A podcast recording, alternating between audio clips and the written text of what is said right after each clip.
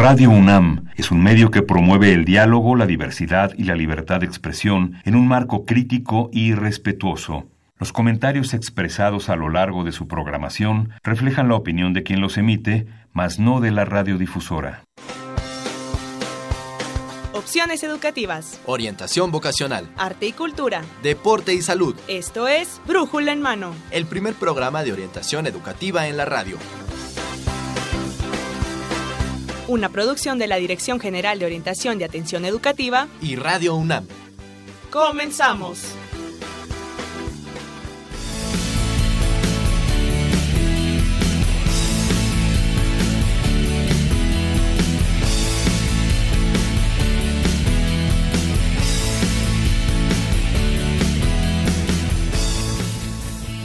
Hola, ¿qué tal amigos? Muy buenos días tengan todos ustedes.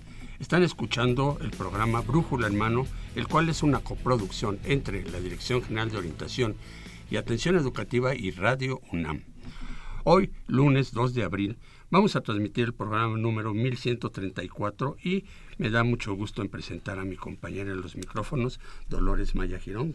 Lolita, ¿cómo estás? Muy bien, Saúl. Descansada después de esta semanita de receso. no.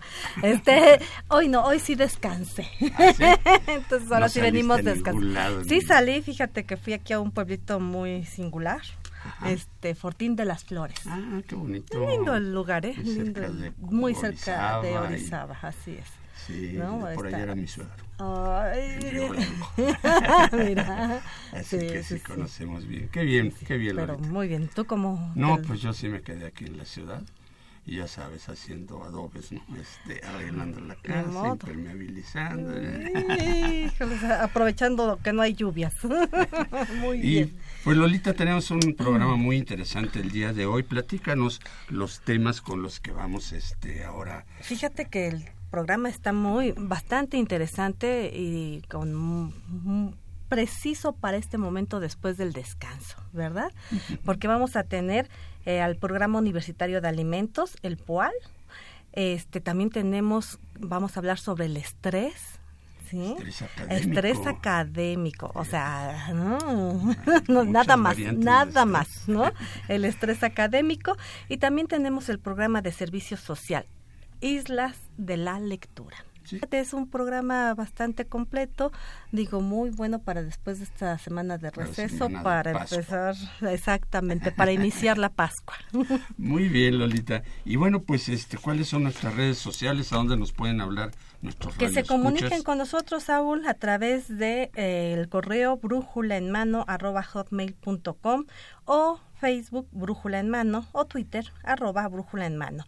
Vamos a estar regalando unos videos muy bonitos, muy interesantes que hizo TV UNAM. Una producción de TV UNAM, Maestros detrás de las ideas. Así y en este caso vamos a regalar los videos eh, referentes a ciencias este con entrevistas a maestros insignes de la, de la universidad. universidad, como el doctor José Sarucán, el doctor René Drucker, el doctor Carlos Larralde, el doctor Enrique Piña y en fin, ¿no? Este, Muy interesantes. Márquenos a los teléfonos 55 36 89 89 y 55 36 43 39. ¿Teníamos una pregunta? Tenemos una pregunta. Pongan mucha atención, las respuestas se las vamos a dar, pero tienen que estar muy atentos para poder llevarse o participar para llevarse a eh, uno de estos videos, la pregunta es ¿qué es la inocuidad de los alimentos?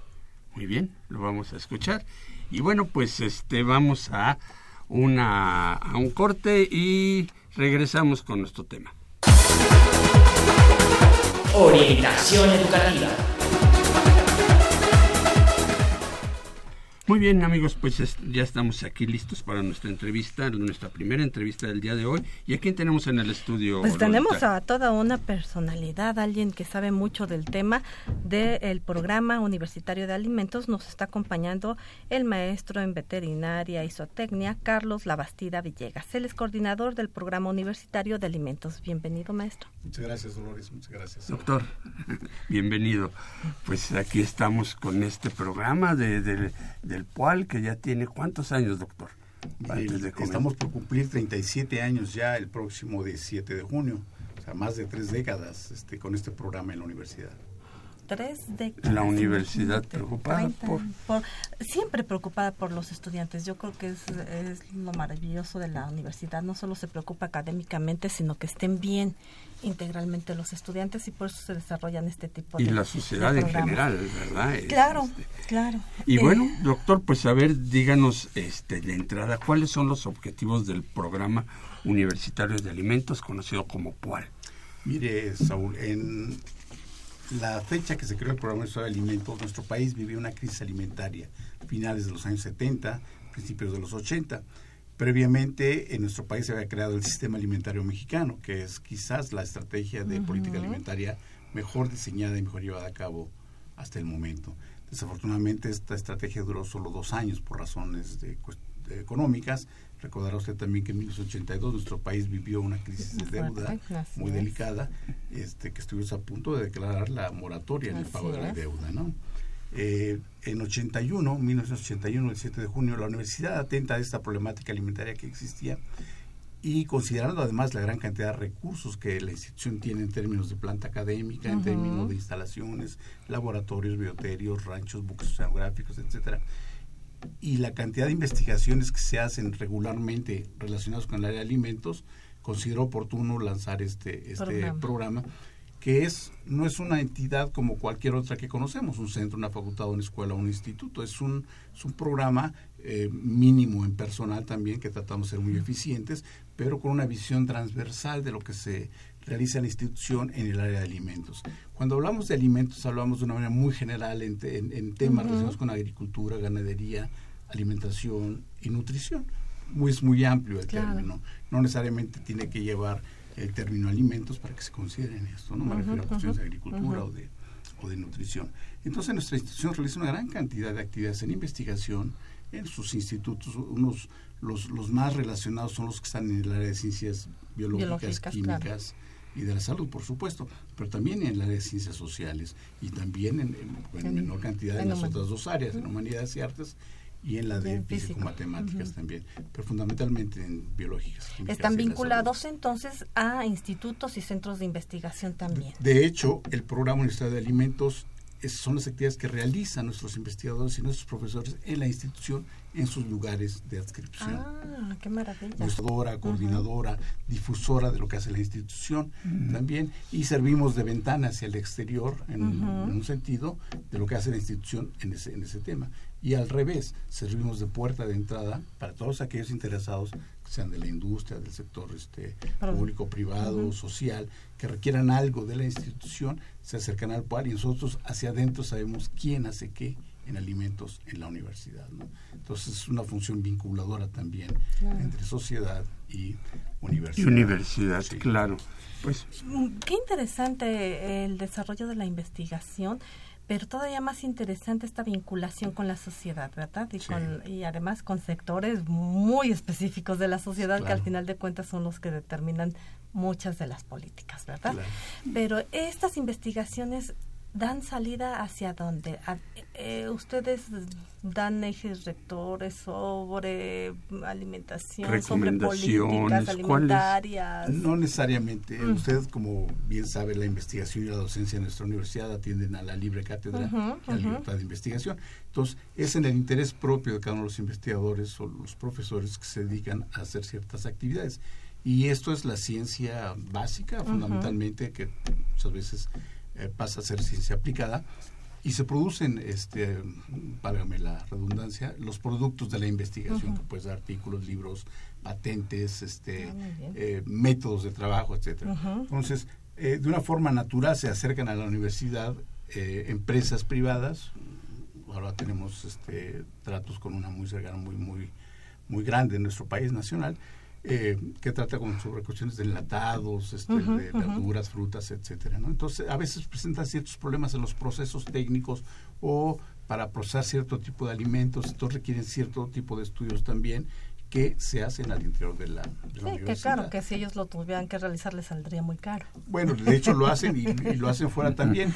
Y esto pues no comparan con lo que hacen empresas este, eh, privadas, nacionales e internacionales.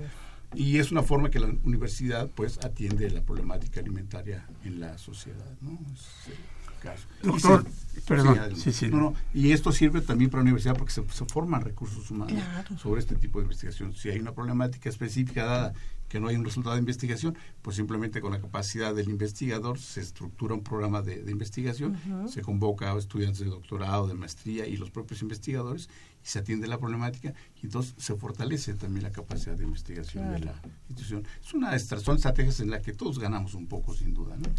Oiga, doctor, y este, ahorita que habló de esta empresa que está trabajando con ustedes muy cercanamente, eh, ¿es así con varias empresas? O sea, la universidad está trabajando con estas empresas de alimentos Sí, sin duda. este, de la mano, con varias. Este, sí, eh, déjeme decirle, Saúl, que durante 36 años ya se puede usted imaginar la cantidad de casos que hemos tenido, afortunadamente casos de éxito con empresas, organizaciones productivas, campesinas, con, con empresas de- del sector de enlatado, por ejemplo, con este, empresas productoras de, de- de alimentos este, industrializados, en fin, para atender problemáticas particulares en algunos casos y otras un poquito más amplias también, porque nos permiten en algunos de esos casos que muchachos vayan a hacer servicio social o vayan como becarios también y se formen ya egresados. Le digo el caso particular de químicos de alimentos, ingenieros en alimentos o veterinarios que van y realizan servicio social en estas empresas también y se, y se forman y se fortalecen el conocimiento de la realidad alimentaria más allá de las aulas. ¿no?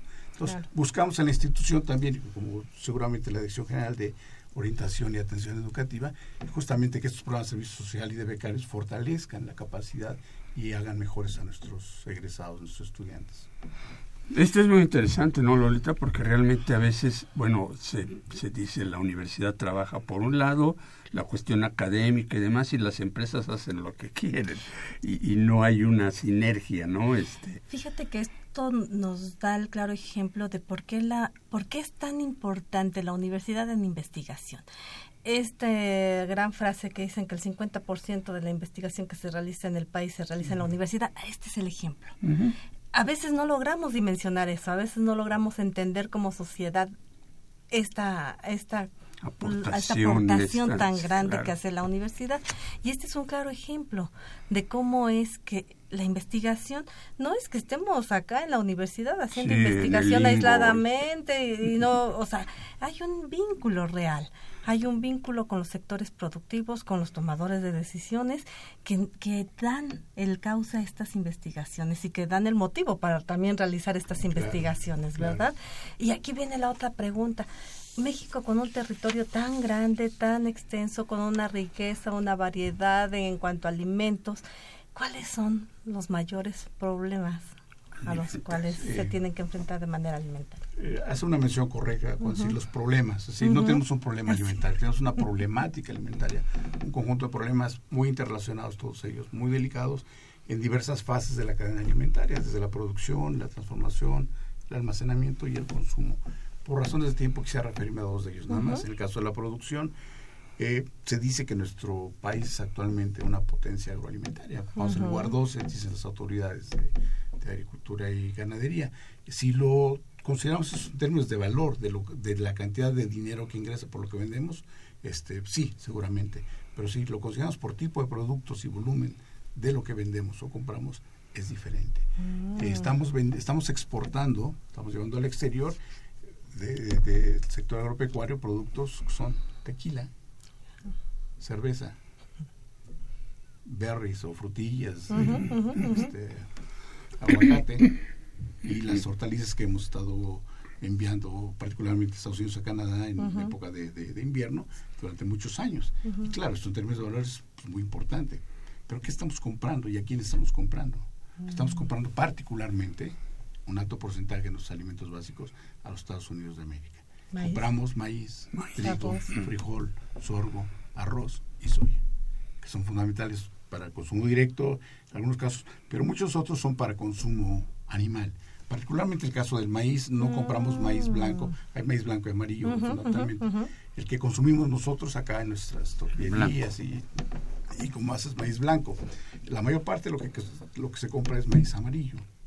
Y esto se utiliza junto con la soya y, este, y el sorgo fundamentalmente para preparar los piensos para alimentar el ganado. Para forraje, Pollos, para- cerdos y ganado bovino en general. Tenemos un alto consumo de, este, de, de productos cárnicos también. De un tiempo para acá se ha venido modificando nuestra estructura de consumo y ha ido aumentando así esta parte de la carnización le llaman, ¿no? O ganaderización de la, de la agricultura que ha tenido impactos también en el territorio, Claro. particularmente en algunos estados del Golfo, por ejemplo, también, y lo que ha sido en el norte de siempre, de, de- de criar becerros, este, engordarlos un poco, mandarlos a los Estados Unidos, a los lotes de engorda, y regresarlos ya como carne para Claro. consumo. ¿no? Una estructura económica relacionada con la agricultura que tendríamos que revisar este, seguramente, ¿no?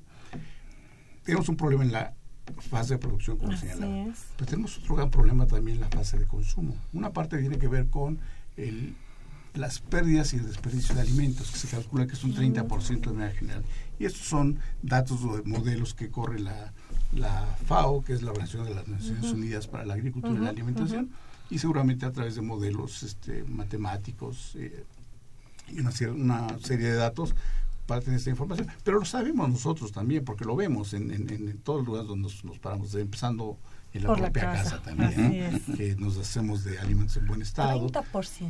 o algunos plátanos que ya se empezaron a manchar, empezaron a fermentarse un poquito, o las guayas que tienen unas picaditas, Ajá, etcétera, ya no las queremos, este y pues se van, se van yendo así. Pero bueno, es una, una problemática importante que tenemos que reducir, sin duda también, y esto tiene que ser con educación alimentaria.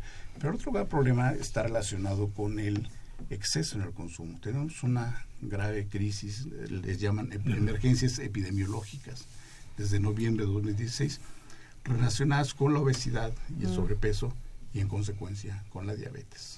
En noviembre de 2016, y esto a raíz de, del alza que veníamos teniendo en las estadísticas sobre diabetes, casi 100.000 personas muertas en 2015 Wow. con este, causas relacionadas con la diabetes tipo 2 o diabetes mellitus. Y este, Un problema de salud pública. sin duda, sin duda que, que- que afecta a muchos otros sectores.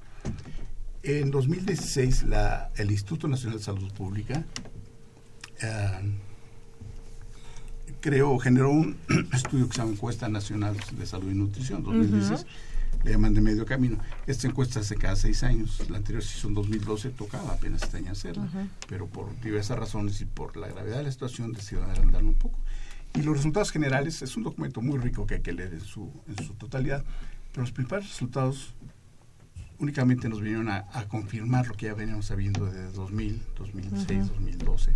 Y es el, el incremento en el número de personas que eh, viven con sobrepeso, obesidad y con diabetes. ¿no? Los datos más fuertes señalan que son 7 de cada 10 adultos que vivimos con sobrepeso y obesidad, 4 de cada 10 adolescentes están en esta circunstancia y 3 de cada 10 niños también. ¿no? Entonces, esto es dramático porque las principales consecuencias que estos van a tener no es una cuestión de si se ven este gorditos o no Si se se ven gorditos, bonitos el o problema no. es en temas de Sí, salud claro. porque Así nuevamente es. esta circunstancia desemboca en diabetes y créanme no va a haber sistema de salud sistema este, sanitario que pueda contener estas el, el- el impacto económico que esto tendrá en los próximos años y no solo diabetes tendríamos hipertensión arterial Claro. síndrome metabólico este eh, enfermedad renal, insuficiencia renal y algunas otras cuestiones. Y todo lo que está relacionado además con todas estas cuestiones eh, que tienen que ver con trastornos de, de, este, relacionados con la alimentación. Unos comer menos, Doctor, otros comer de más. Por desgracia siempre el tiempo Yo lo verdugo, pero siendo un programa de, de orientación educativa, Sí. nos gustaría saber qué tipo de especialistas colaboran en, en este programa, en el cual, este, qué tipo de profesionistas están. Bueno, mire, la alimentación, como decía yo, es un término muy amplio, entonces las problemáticas es amplia también y diversos puntos do- donde se pueden enfocar. La universidad tiene alrededor de 12 carreras que tienen directamente una relación con la cuestión alimentaria en diversos temas. Algunas hasta en su nombre lo dicen, por ejemplo, la química de alimentos, en la alimentos. Facultad de Química, que es una, una carrera muy importante. Ingeniería de los alimentos, que se da en la FES Cuautitlán también es muy importante. La ingeniería agrícola. Tenemos la carrera de ingeniería agrícola en la FES Cuautitlán desde hace ya muchos años. Y es importante, no hay alimento que llegue a su mesa que no tenga un origen agrícola. Así sea un derivado, un lácteo, un yogur o alguna cosa. Pues sí, viene de la leche, la leche de la vaca y la vaca que come, pues come pastura, Claro. la agricultura, en fin. Este, Desarrollo agropecuario. La planificación, desarrollo agropecuario en la FES Aragón también es muy importante. Necesitamos ver al futuro, necesitamos planificar, todas esas cosas, no, y no dejar que nos gane la, la- la- la emergencia. Los, por supuesto, los FES Cuautitlán cumple este, esta, esta visión un poquito de una facultad agropecuaria. Tiene muchísimas otras carreras, como 18, pero agrupa estas tres que son importantes para el área. Se creó recientemente la carrera de ciencias agrogenómicas, también relacionada con esas cuestiones este, genéticas eh, relacionadas con la agricultura, administración agropecuaria también. Eh, y la gente dice, bueno, administración, ¿qué tiene que ver con alimentos? Pues administración, lo pongo un caso particular, nuestra central de abasto, que es la más grande del mundo, este, evidentemente implica una logística para recibir, transportar, mover tal cantidad de, De alimentos. de alimentos, eh, que lleguen en buen estado, los tiempos, los precios, en fin. Es una cuestión de administración, netamente. La logística es una cuestión de administración. O sea, que es multidisciplinario realmente. Sí, sí. Este, y, y- y acabamos, bueno, acabamos, se acaba de, este, de crear la universidad, se acaba de aprobar en febrero pasado por el Consejo Universitario la creación de la carrera de nutriología, que es una carrera que ya se venía eh, impartiendo en muchas universidades públicas y privadas de nuestro país, pero la universidad también, y justo como una medida también de fortalecer el impacto que la institución tiene en este problema tan fuerte también de, de- de- que le señalaba, este, se crea esta carrera que se dará en la Facultad de Estudios Superiores Zaragoza. Zaragoza y es, y es muy importante también este para atender estos problemas ¿no? y algunas otras carreras que no parece que tengan una relación directa economía por ejemplo está la derivación de economía agrícola sociología rural Claro. ciencia política los politólogos necesitamos políticas públicas para la agricultura para la ganadería para la alimentación necesitamos una política de estado para la alimentación no el- estos problemas que les señalé sobre particular ni del sector privado en particular es problema de todos Claro. en sus diversos ámbitos pero un papel fundamental lo juega el Estado como garante del bien común de, De la, la sociedad, sociedad, es. términos de regulador y todo eso porque hay muchos elementos que sin ser los, los únicos eh, causantes de la problemática tienen una incidencia importante ¿no? entonces este necesitamos reducir el consumo de alimentos industrializados con altos índices de azúcar de grasas y de sal. Necesitamos desestimular el uso o, o el consumo de bebidas gaseosas. 163 litros promedio por año una estadística reciente de la Organización Mundial de la Salud es mucho, Mucho. Claro, también más en agua. un país donde no hay agua luego potable y los refrescos han suplido en algunas comunidades. En algunas En comunidades yo todos lo lados hay agua potable.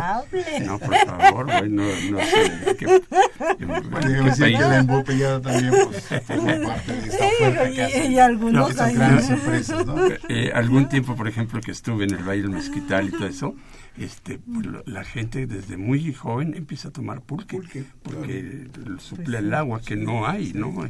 En fin, pues bueno, La- ya tenemos que ¿Qué terminar. es la ¿Qué inocuidad, es la inocuidad, de los alimentos? Bueno, de los para que se alimentos. considere que un alimento es inocuo en su consumo, consumo habitual, debe garantizar que no causa daño a la salud por microorganismos patógenos que no esté contaminado, contaminantes de otro tipo, no necesariamente bacteriológicos, y toxinas de cierto tipo de, de hongos, por ejemplo, que los, los pueden producir, ¿no? Y que esto sea en su consumo habitual. Y entonces, am, para que un alimento sea inocuo, pues en todos, en todos los ámbitos que se producen alimentos, se transforman o se consumen, tenemos que llevar ciertos cuidados también, desde el hogar mismo, desde el lavado de las manos antes de consumir nosotros también o preparar alimentos, alimento. eh, en, en los restaurantes, en los comedores, en los servicios industriales, en los expendios, decíamos hace un momento, este, de nuestra gran cantidad de, de establecimientos que preparan comida rápida en, en- en- en las calles también, este, cuidar cada vez mejor las, las, Condiciones. las condiciones de condiciones higiene, de higiene. salubridad y de, este, y de cuidado en la preparación de los alimentos. ¿no? No nos haga daño porque después viene toda la otra cadena también de, del médico, del costo del medicamento. en fin. Pero sí nos podemos comer unos taquitos de, De cabeza Por o supuesto, de por supuesto. Por supuesto, Saúl, porque esto tiene que ver con los gustos y las preferencias de la gente. Claro. Este es lo que la gente come, lo que la gente apetece, lo que la gente ha comido de mucho tiempo para acá. Y no es malo, finalmente los tacos de, de carne de cualquier tipo, pues es un alimento este, que tiene un, balance. El cereal de la tortilla, por ejemplo, y la proteína de la carne. Eh, las vitaminas del jardincito, el cilantro, la cebolla, el chile, la salsa. El monte, claro. Este, y siempre y cuando no, no sea un atracón también. Ni sea tan frecuente. Pues qué pena que el tiempo siempre nos gana, pero doctor, este, en eh, página web, teléfonos Sí. donde se pueda comunicar. Sí, eh, pueden comunicarse con, con nosotros al programa Universitario de Alimentos. La página web es www. Sí. punto alimentos punto unam punto MX. mx el correo electrónico es pual ¿Cuál? arroba unam punto mx p de piña u de uva a de almendra l de limón pual ¿Cuál? arroba UNAM.mx unam.mx. y ahí pueden tener toda la y información. nuestros que- teléfonos son 5622 Sí, 5208 sí, doctor. 5622 5217. Correcto. Pues Estamos a sus órdenes. Cualquier pregunta que tengan, cualquier sugerencia, cualquier necesidad de información, con mucho gusto los podemos atender. hay ahí algunas este, recomendaciones y todo eso en su página. Depende de la sí en la página por supuesto y hay aviso de, de los cursos que ofrecemos son de, de- de- de Ah, todo perfecto. tipo Cursos para todo conferencias, ah, tenemos una, una cartelera de cine anual también que hacemos con Fundación Ah, UNAM. Donde se proyectan películas que tienen alguna temática relacionada con la alimentación y asiste una comentarista con muy buenos conocimientos depende del tema que se trate para ampliar nuestra nuestro conocimiento y salimos siempre muy enriquecidos de estos de estas actividades Pues Muy ahí bien. está la información. Acérquese a la página, acérquese al programa de alimentos. Muchísimas gracias, doctor. Gracias, doctor. ¿Eh? Bueno, pues vamos a un corte y seguimos con nuestro programa. Conozcamos algunos datos curiosos de la lectura. Según la prueba PISA, México se ubicó en el último lugar de los países de la OCDE en comprensión de lectura. India es el país en el mundo en el que más tiempo se lee a la semana, con 10.42 horas. En cambio, los mexicanos leemos en promedio 5.30 horas a la semana. Los libros de bolsillo son los más vendidos. Además, son los más económicos. Sus ventas totales en todo el mundo alcanzan el 45% del mercado. Pero en México, lo que más se lee son los periódicos. El segundo lugar lo ocupan los libros. Por cierto, El Señor de los Anillos es el libro más vendido de la historia, con 150 millones de copias. Y ya para cerrar, ¿sabías que Las aventuras de Alicia en el País de las Maravillas de Lewis Carroll fue prohibido en China por mostrar a animales hablando? Además, referencias a drogas y por promover algunas fantasías sexuales. Servicio social.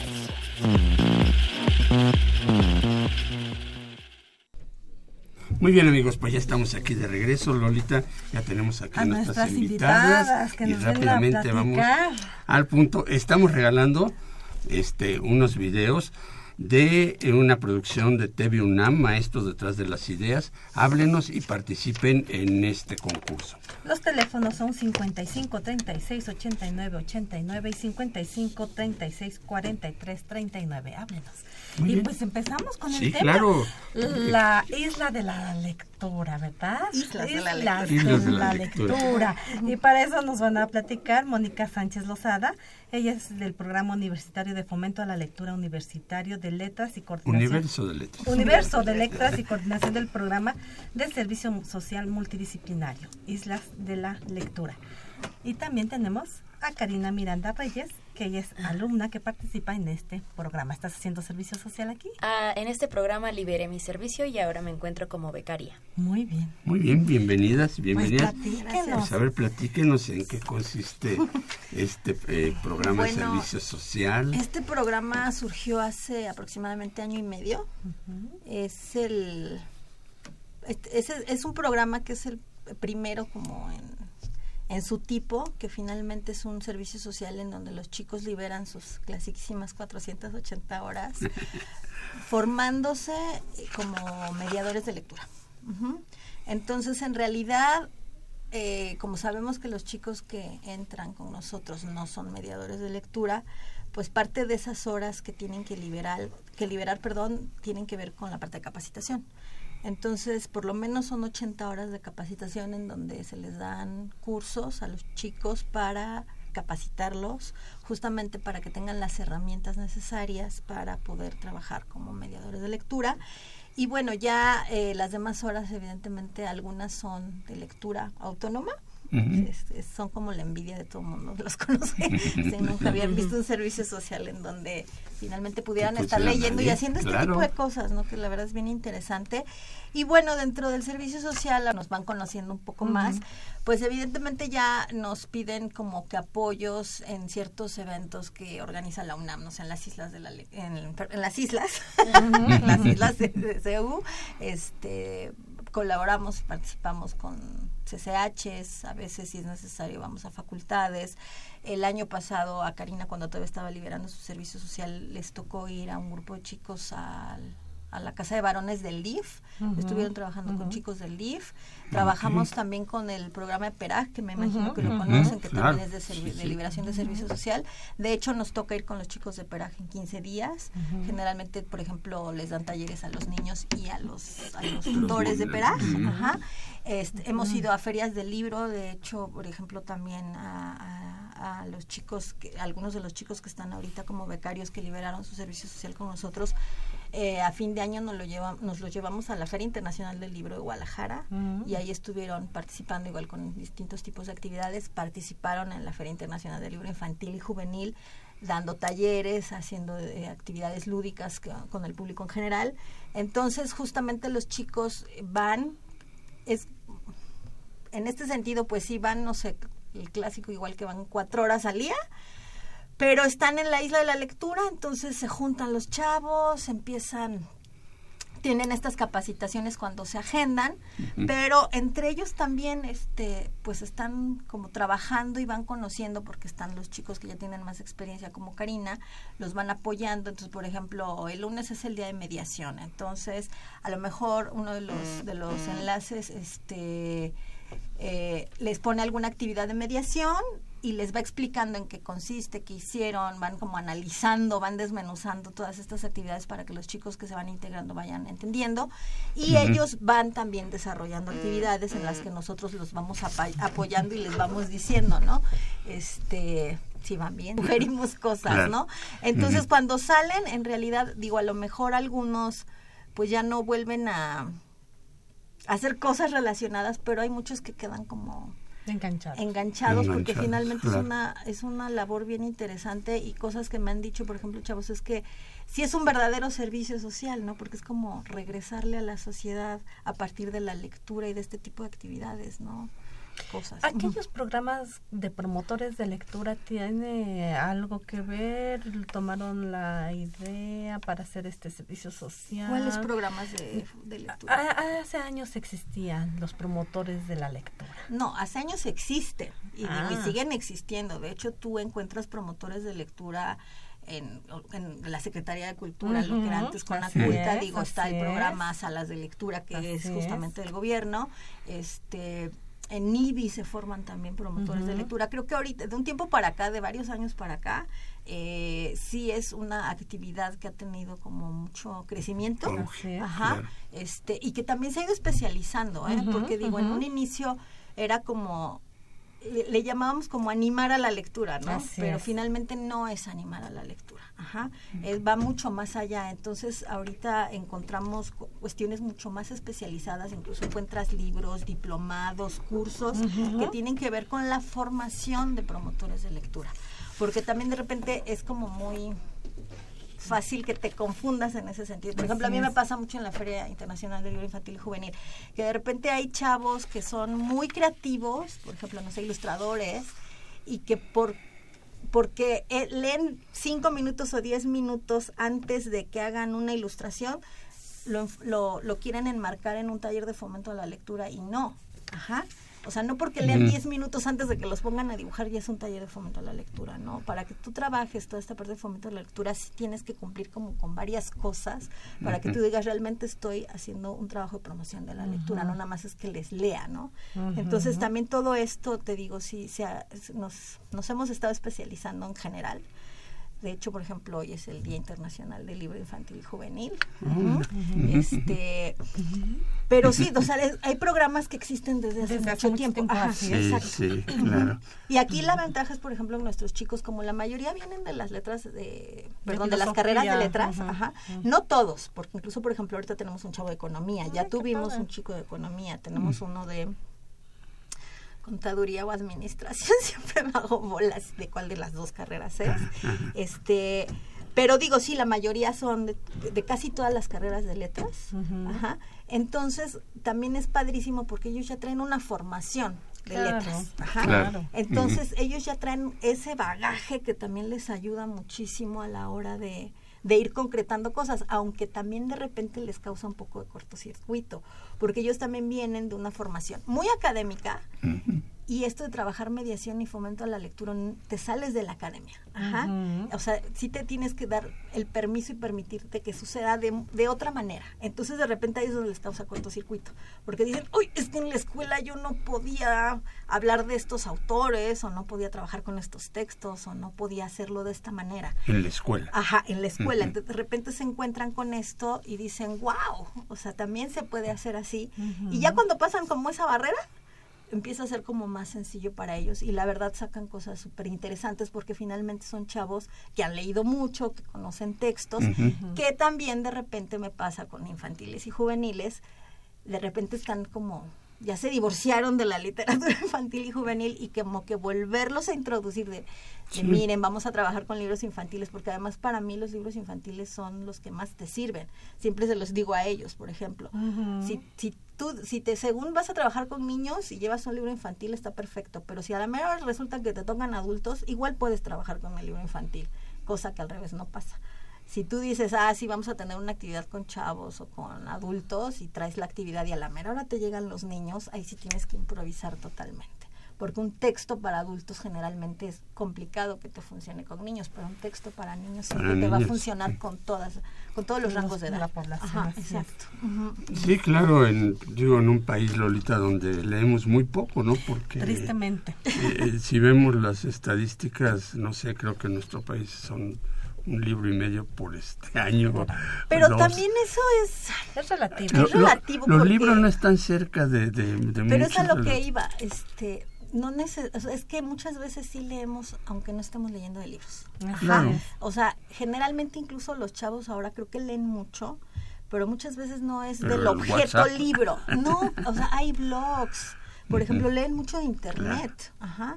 Este, que yo siempre libros he dicho, electrónicos. no leen lo que nosotros queremos que lean, que es diferente. desarrollan otras habilidades Claro. de lectura, ¿eh? porque leer desde internet, que, te, que te va mandando otros ¿eh? links y demás, o sea, ellos entran a, a cuestiones de, de leer en paratextos, ¿no? Entonces, también están desarrollando otras habilidades, o sea, en realidad creo que sí leen, pero efectivamente no leen de la manera tradicional en que a nosotros a lo mejor nos educaron, que era lo que era la lectura, que también hay que aprender a, a- a verla de ese, de- desde, desde, desde ese otro punto, ¿no? Que la lectura no solamente es desde un libro, ajá, se Claro. puede leer desde muchas maneras y que también no la lectura siempre va a ser placentera, ¿eh?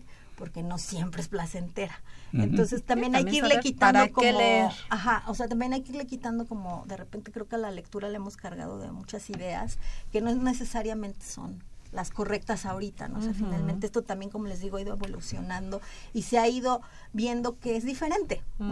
Digo, nosotros, yo creo que los chavos sí están leyendo mucho, pero efectivamente están leyendo desde portadores diferentes. es. Es diferente. Claro, la sí, y bueno, en- por ejemplo, en algunas carreras que tienen que leer libros técnicos Vamos, pero de esa es una carrera lectura académica. no son tan libres de leer lo que quieran, ¿no? Porque tengo que ver sobre circuitos, sobre no sé qué, esto, lo otro, y en mis vacaciones agarro el Quijote.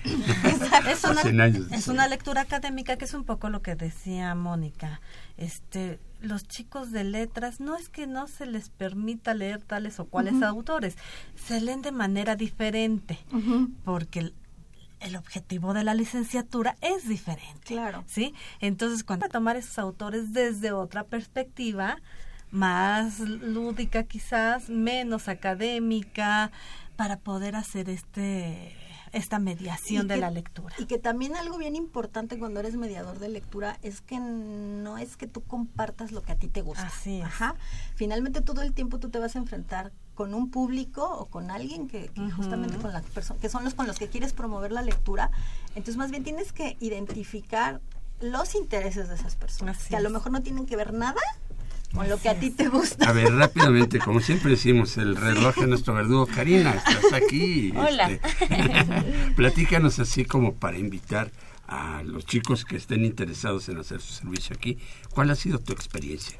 Bueno, yo soy estudiante y egresada de la licenciatura en Literatura Dramática y Teatro en la Facultad de Filosofía y Letras. Y definitivamente podría decir que Islas de la Lectura es el mejor lugar a donde pude haber llegado a realizar mi servicio social. Fue una experiencia sumamente enriquecedora, fue permitirme justo como, como mencionaban hace rato, ¿no? Acercarme a la lectura de nuevo por, por placer y no por, por rigor académico. Eh, uh -huh. Fue, eh, como menciona Mónica, en estos momentos de lectura autónoma, pues sí, reconciliarte con los libros que siempre quisiste leer y que no tenías tiempo porque tenías tarea o porque tenías cualquier otra actividad uh -huh. que realizar. Eh, y al final también es, es muy rico porque este, este programa fomenta el asunto de la lectura como un fenómeno social. Es decir, leer no significa solamente aislarme del mundo y, y claro. solo yo con las letras, sino permitirte compartir también, ¿no? Se hace una comunidad entre todos los alumnos uh -huh. que estamos ahí y lo que mencionaban en un inicio, ¿no? Es un programa multidisciplinario, entonces de pronto compartir tu lectura del mundo desde tu carrera y desde los lentes que te pone la universidad con otra carrera, con otra perspectiva y a partir de un un texto o una lectura, un libro en específico que se vuelve de pronto solo un pretexto uh -huh, para generar uh -huh. un vínculo y establecer lazos con otras personas, con otras visiones, te amplía el panorama de una uh -huh. manera deliciosa y fue lo mejor que me pudo pasar en la UNAM. sí. ¿Y cómo invitarías a otros chicos que estuvieran interesados en Chicos, todo aquel que me escuche, hola. Nada, pues yo Estamos sí. aquí solos. sí, yo sí, eh, definitivamente los invito a que se acerquen a Islas de la Lectura, que es un programa dentro de Universo de Letras, programa universitario de fomento a la lectura pueden liberar aquí su servicio social leyendo los libros que ustedes quieran y también permitiéndose conocer eh, nuevas experiencias a partir de la lectura. Pueden conocer gente, pueden eh, establecer vínculos bien bonitos y sí, retribuirle a la sociedad a partir de, de la lectura es algo sumamente conmovedor. Muy bien, Moni. ¿Y cuáles son los teléfonos, la página web donde se Bueno, puede... la... Eh, nos pueden mandar correo a islas, islas de la lectura, islas de la lectura arroba gmail.com y en la página de Facebook o de internet de Universo de Letras, busquen Universo de Letras y también ahí se van publicando cosas de nosotros, ¿no? Pero digo, cualquier duda ya nos pueden mandar correo. ¿Y de qué profesiones, de qué carreras egresados? De Les qué comentaba carreras? que eran como casi todas las carreras que salen de, letras, de filosofía y de letras. filosofía y letras. O sea, por ejemplo, están to- prácticamente todas las letras, digo, los, la mayoría entran de letras hispánicas, pero tenemos una chica de letras inglesas, de letras francesas, Francesas. de letras italianas, De sociología. tenemos de sociología, de Pedagogía, pedagogía, de filosofía, este, de historia.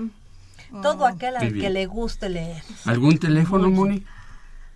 Ay, ese no me lo sé, perdón. Bueno, que, Pues, que entren a este- Es que ya casi no hablamos por teléfono, es todo por correo. Les agradecemos mucho su presencia, Karina. Gracias a ustedes. Mónica, gracias por estar aquí. Gracias. Y mucho éxito con su programa. Gracias. Vamos al último segmento de nuestro programa. Chicos, ¿lo ven? Les dije que todo saldría bien. Nuestro humano está contestando todas las preguntas. Aún hay tiempo.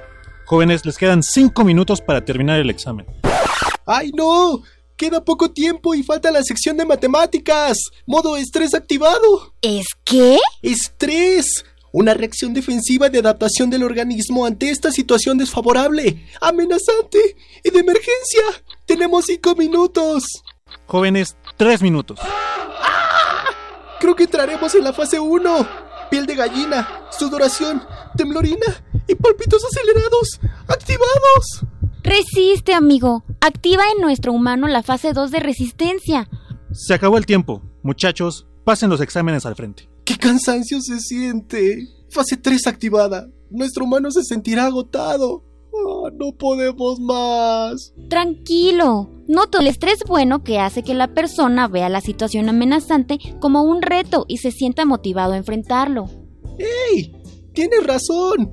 Gracias a que activaste ese mecanismo de defensa, nuestro humano respondió todas las preguntas del examen bien y rápido. Centro de Orientación Educativa.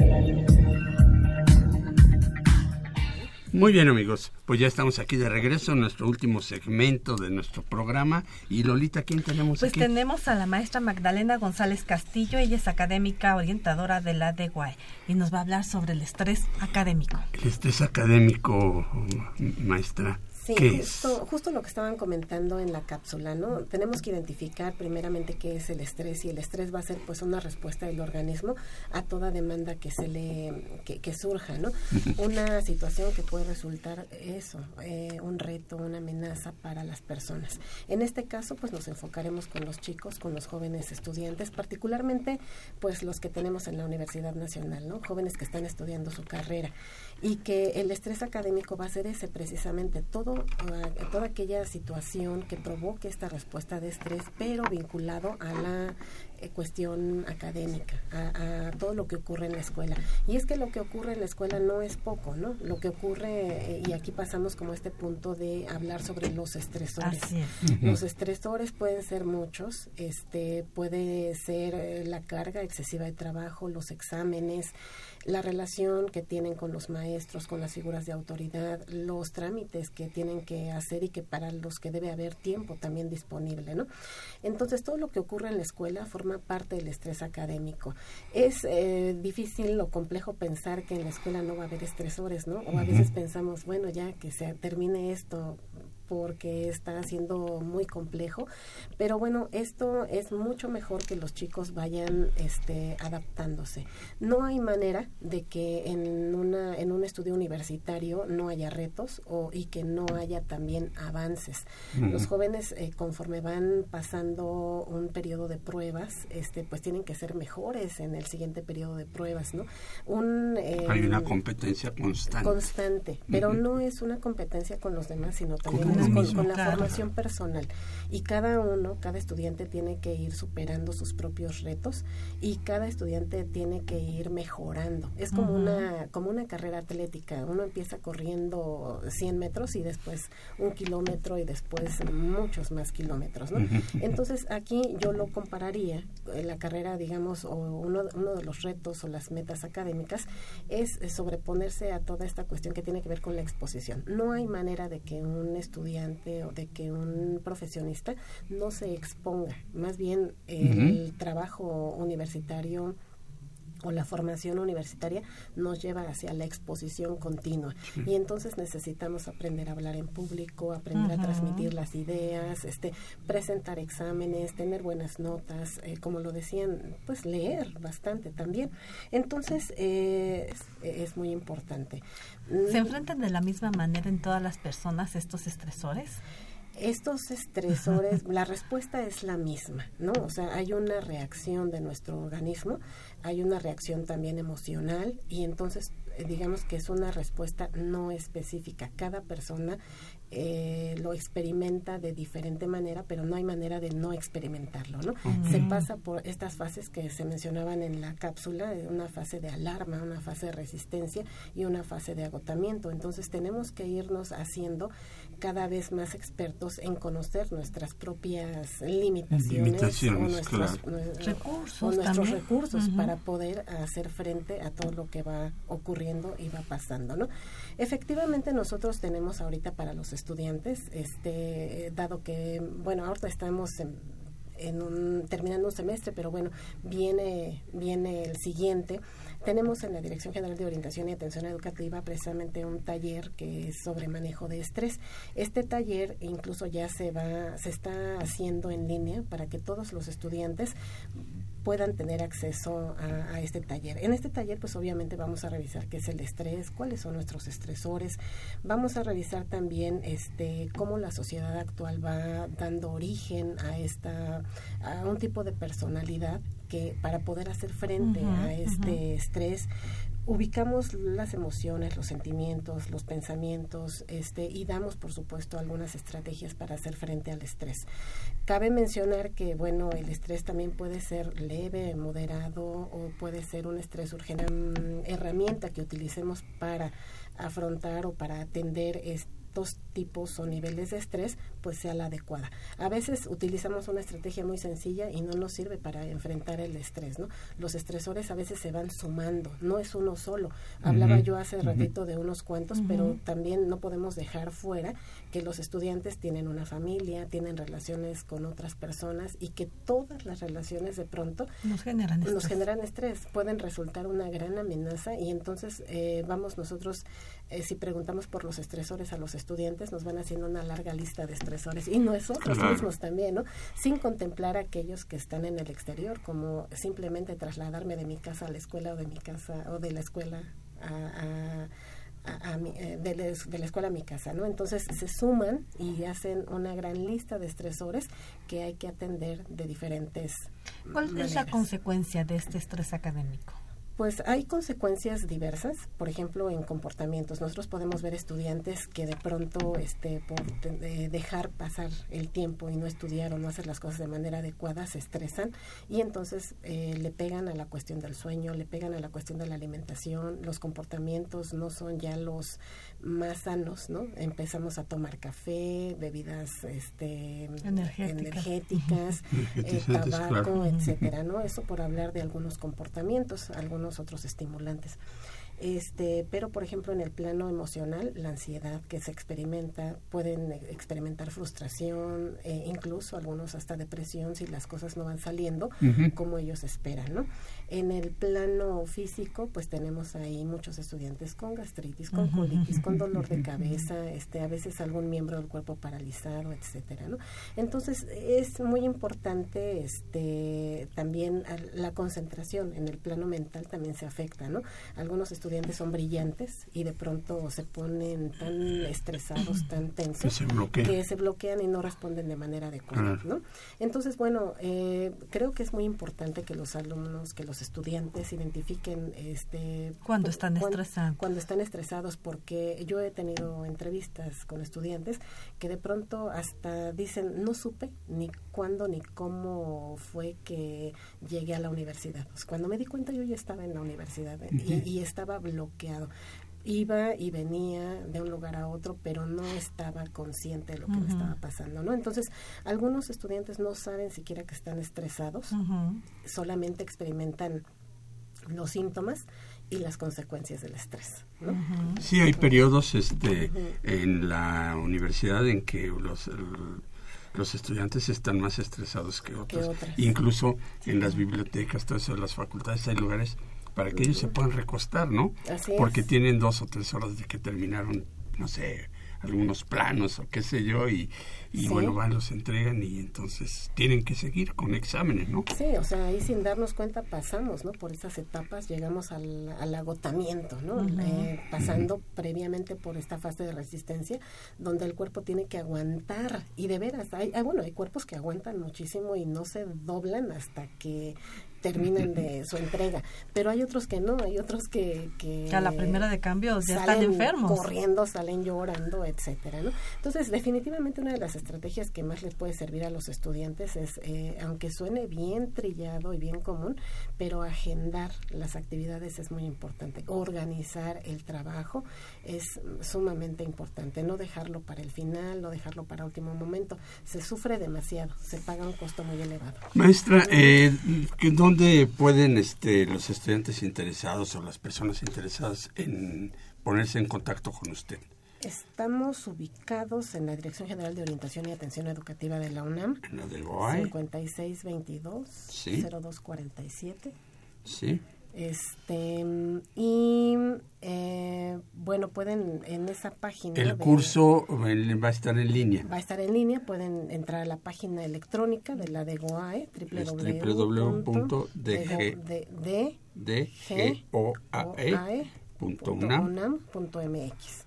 Y próximamente, por ahí de agosto, eh, va a estar disponible eh, esta actividad para los estudiantes. Maestra, pues, muchísimas gracias. se nos acabó el tiempo. Eh, los videos se los vamos a regalar a las dos personas que nos hablan.